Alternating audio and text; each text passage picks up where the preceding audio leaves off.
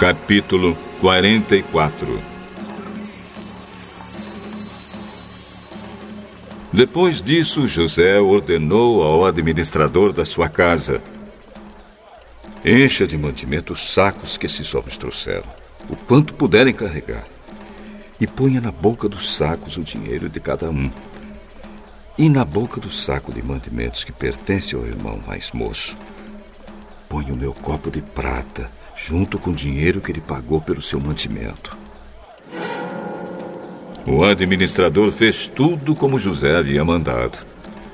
De manhã bem cedo, os irmãos de José saíram de viagem com seus jumentos.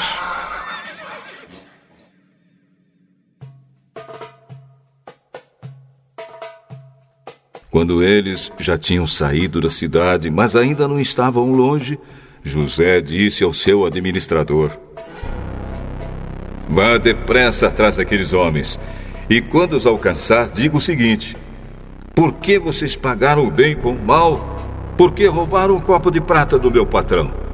Ele usa esse copo para beber e para adivinhar as coisas. Vocês cometeram um crime.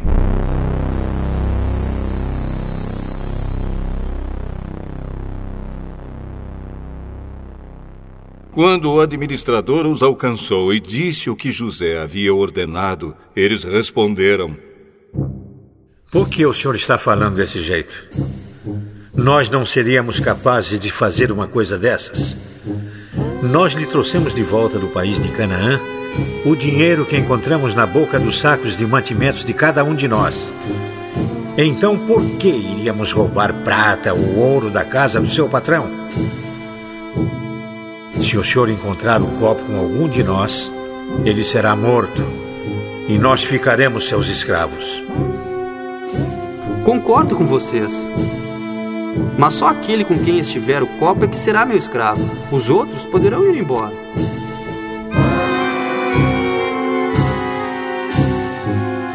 Então eles puseram depressa os sacos de mantimentos do chão e cada um abriu o seu. O administrador de José procurou em cada saco de mantimentos começando pelo do mais velho até o do mais moço.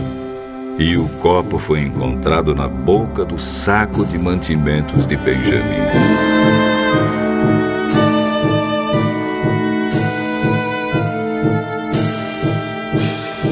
Então os irmãos rasgaram as suas roupas em sinal de tristeza. Colocaram de novo as cargas em cima dos jumentos e voltaram para a cidade. Quando Judá e os seus irmãos chegaram à casa de José, ele ainda estava ali. Eles se ajoelharam na frente dele e encostaram o rosto no chão. Aí José perguntou: Por que foi que vocês fizeram isso?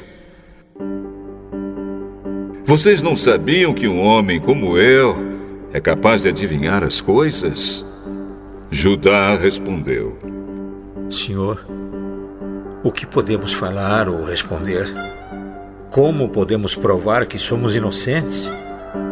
Deus descobriu o nosso pecado. Aqui estamos e somos todos seus escravos, nós e aquele com quem estava o copo. De jeito nenhum. Eu nunca faria uma coisa dessas. Só aquele que estava com o meu copo é que será meu escravo. Os outros podem voltar em paz para a casa do Pai.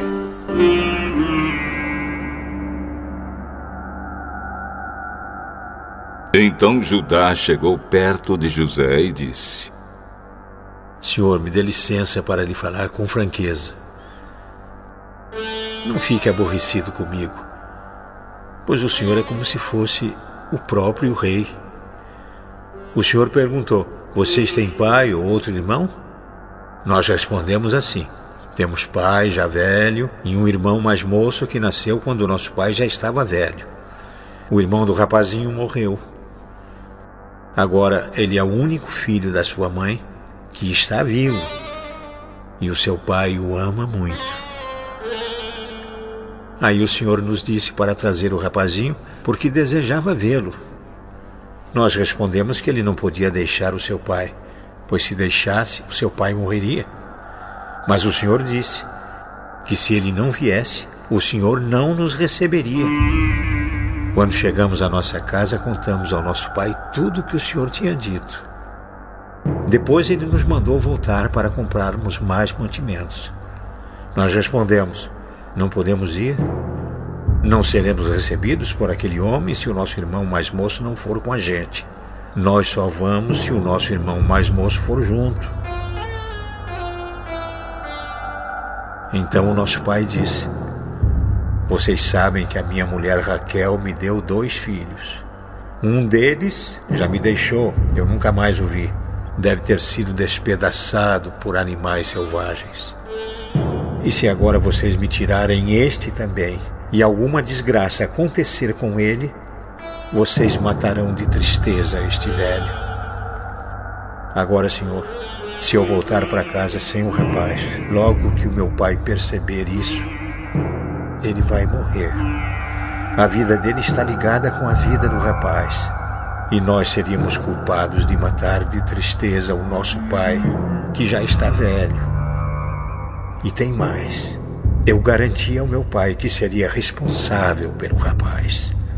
Eu disse assim: se eu não lhe trouxer o rapaz de volta, serei culpado diante do Senhor pelo resto da minha vida. Por isso, agora, eu peço ao Senhor que me deixe ficar aqui como seu escravo em lugar do rapaz e permita que ele volte com seus irmãos.